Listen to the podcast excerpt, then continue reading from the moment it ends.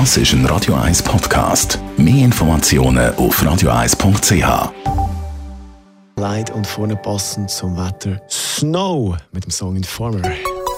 Der Konsumententipp auf Radio 1. Präsentiert von comparis.ch, einem führenden Schweizer Internetvergleichsdienst. comparis.ch wenn man ein Auto kauft, dann ist natürlich auch eine Versicherung ein grosses Thema. Voll- oder Teilgasko. Was braucht man, was braucht man nicht? Es ist nicht ganz einfach, um da den Überblick zu behalten bei den Autoversicherungen.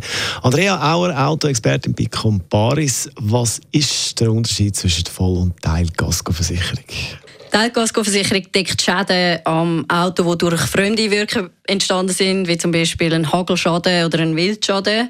Die Vollkaskoversicherung ist eigentlich eine Kombination aus Teilkasko und Kollisionskasko. Und Kollisionskasko sind selbstverschuldete Schäden am eigenen Auto. Also wenn ich irgendwo reinfahre oder irgendeinen Unfall mache. Also mit der Vollgas gehe ich so ein, ein rundum sorglos Paket. Das klingt jetzt wie wenn äh, die Vollgasversicherung eigentlich immer Sinn macht, aber das ist glaube ich nicht so. Ja, das kommt ein bisschen aufs Autoalter und auch auf deine Bedürfnisse drauf an.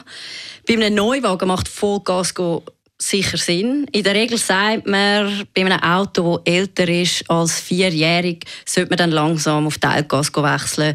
Weil es lohnt sich dann eben meistens nicht, weil der Wertverlust vom Auto in den ersten Jahren recht hoch ist.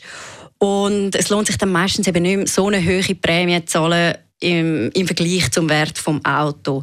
Aber eben, es ist sehr individuell, wenn man äh, eher ungeübt oder ein unsicherer Fahrer ist, dann lieber länger Vollgas haben oder auch wenn ich ganz ein teures Auto habe, dann ist klar, dann nehme ich auch lieber eine Vollgasversicherung. Was muss ich sonst noch beachten beim Thema Autoversicherung, bevor ich einen Vertrag unterschreibe? Also wenn ich ein Vollgas abschließe, dann kann man sich natürlich zum Prämiensparen auch überlegen, brauche ich gewisse Bausteine, wie zum Beispiel die Insassenunfallversicherung.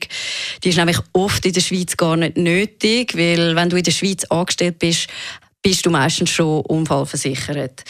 Dann kann man sich auch überlegen, brauche ich eine Parkschadendeckung? Weil wenn ich eine Vollgasversicherung habe, sind Parkschäden in der Regel auch gedeckt. Ich zahle aber den Selbstbehalt von 500 bis 1000 Franken, wo man normalerweise auch bei der Vollgasversicherung zahlt. Wenn ich jetzt so eine Parkschadenversicherung abschließe, dann ich quasi einfach den Selbstbehalt versichern, dass ich dann am Schluss gar keinen Selbstbehalt muss zahlen bei einem Parkschaden. Dann kommt es auf die Leistung der Versicherung drauf an. Die einen die sagen, wir begrenzen die Parkschäden, die man haben im Jahr, entweder den Betrag oder die Anzahl. Andere machen das nicht und es bleibt offen. Also dort sicher immer gut informieren, brauche ich das oder brauche ich es nicht. Und dann kann man sich auch noch überlegen, bei einem etwas älteren Auto, ob man überhaupt noch eine Kaskoversicherung braucht. Also man kann auch nur die obligatorische Motorhaftpflichtversicherung haben. Ähm, egal, für was man sich entscheidet, die Prämie ändert sich laufend und ich würde einfach immer mal wieder vergleichen und vielleicht das beste Angebot aussuchen. Andrea Auer war es, Autoexpertin bei Comparis. Das Ganze kann man nachlesen als Podcast auf radio1.ch. Das ist ein Radio 1 Podcast. Mehr Informationen auf radio1.ch.